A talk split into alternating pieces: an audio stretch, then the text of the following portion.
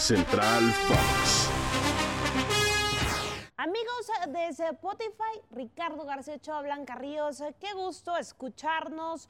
Y bueno, qué gusto escucharnos, pero no tanto gusto de lo que vamos a hablar, porque son eh, temas muy delicados, como lo es el racismo en el mundo, pero en este caso se en el fútbol con el brasileño Vinicius Junior. Ricardo. Qué gusto acompañarte, Blanca, en este espacio informativo y saludarlos a todos. A mí sí me da gusto. Me da gusto que haya empezado la cacería de racistas en España y que haya detenidos tras lo ocurrido en Mestalla el pasado fin de semana en contra del atacante del Real Madrid. Nadie en este mundo tiene por qué tolerar en su lugar de trabajo discriminación, racismo o acoso. Y ya las autoridades españolas, ahora sí, apoyadas también por la Liga de las Estrellas, se pusieron a trabajar. Después de lo que ocurrió en la capital de España con aficionados del conjunto colchonero, supuestos aficionados colgando una imagen de un puente que representaba al jugador del Real Madrid, ya también hay detenidos. Aparte de eso, hay una infracción, hay una sanción en contra del Club Valencia, de su estadio, de su afición y yo diría caso menor, se le retira esa tarjeta roja que le aplicaron a Vinicius Junior ya sobre la parte final del encuentro ante el Valencia que provocó su salida del partido. Y bien lo menciona, son cinco partidos en el Estadio Mestalla de Valencia, luego de estos abusos que tal vez se quedaron cortos. Y es que lo de Vinicius no es de esta temporada, no es de este año, viene desde años atrás. Te digo algo, no podemos generalizar. No. todo el mundo en Mestalla, en el pasado juego ante el Real Madrid, se comportó como esos, perdonen la palabra, me disculparán, imbéciles que ofendieron al jugador brasileño. Y que tienen nombre y apellido. Y ya fueron identificados porque él mismo los encaró a la tribuna. Y no solo, Thibaut Courtois hasta también confesó haber escuchado y haber identificado a algunos de estos personajes. Pero, ¿cuántos años más tienen que pasar para que esto se detenga? Por el amor de Dios.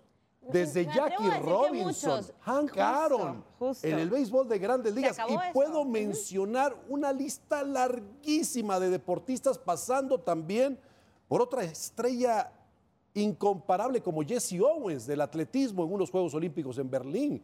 ¿Hasta cuándo van a existir esta especie de seres humanos, si se les puede decir así, que todavía no entienden que somos un mundo plural y que esos actos no tienen cabida ni en la sociedad y mucho menos en el deporte. Y me gusta porque se están pronunciando en todos los deportes, uniéndose. Por ejemplo, Xavi lo decía, ¿por qué yo tengo que aguantar que en mi lugar de trabajo me estén ofendiendo, me estén maltratando? Claro que no, de ahí me paro y me voy.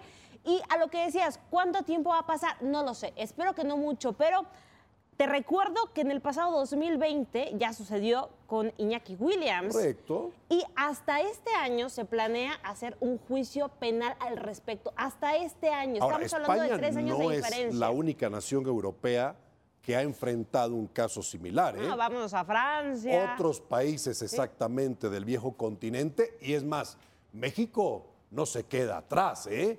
Aquí también ha habido futbolistas que han sido insultados, ofendidos, acosados con ese tipo de ofensas raciales o racistas. Así que ojalá esto sirva de ejemplo, pero si tan moderno es el fútbol en estos días con el tema del Fan ID, inmediatamente se le debe aplicar todo el rigor de la ley en cuanto a derechos humanos y al acoso y penalmente procesar a aquellos responsables de este tipo de actos mucho que trabajar y bien mencionabas el Fan ID, que no solamente va a servir en el caso de México para identificar a las personas que no van a disfrutar de los partidos, sino que van a hacer alborotos, sino también para sentenciar este tipo de conductas. Y en lo de Iñaki Williams, que te mencionaba, se prevé que pueda hacer una pena de hasta dos años más una multa económica, que no sé si se quedan cortos, vuelvo a decir lo mismo, pero bueno, hay que sentar un precedente tanto en España como en otros lugares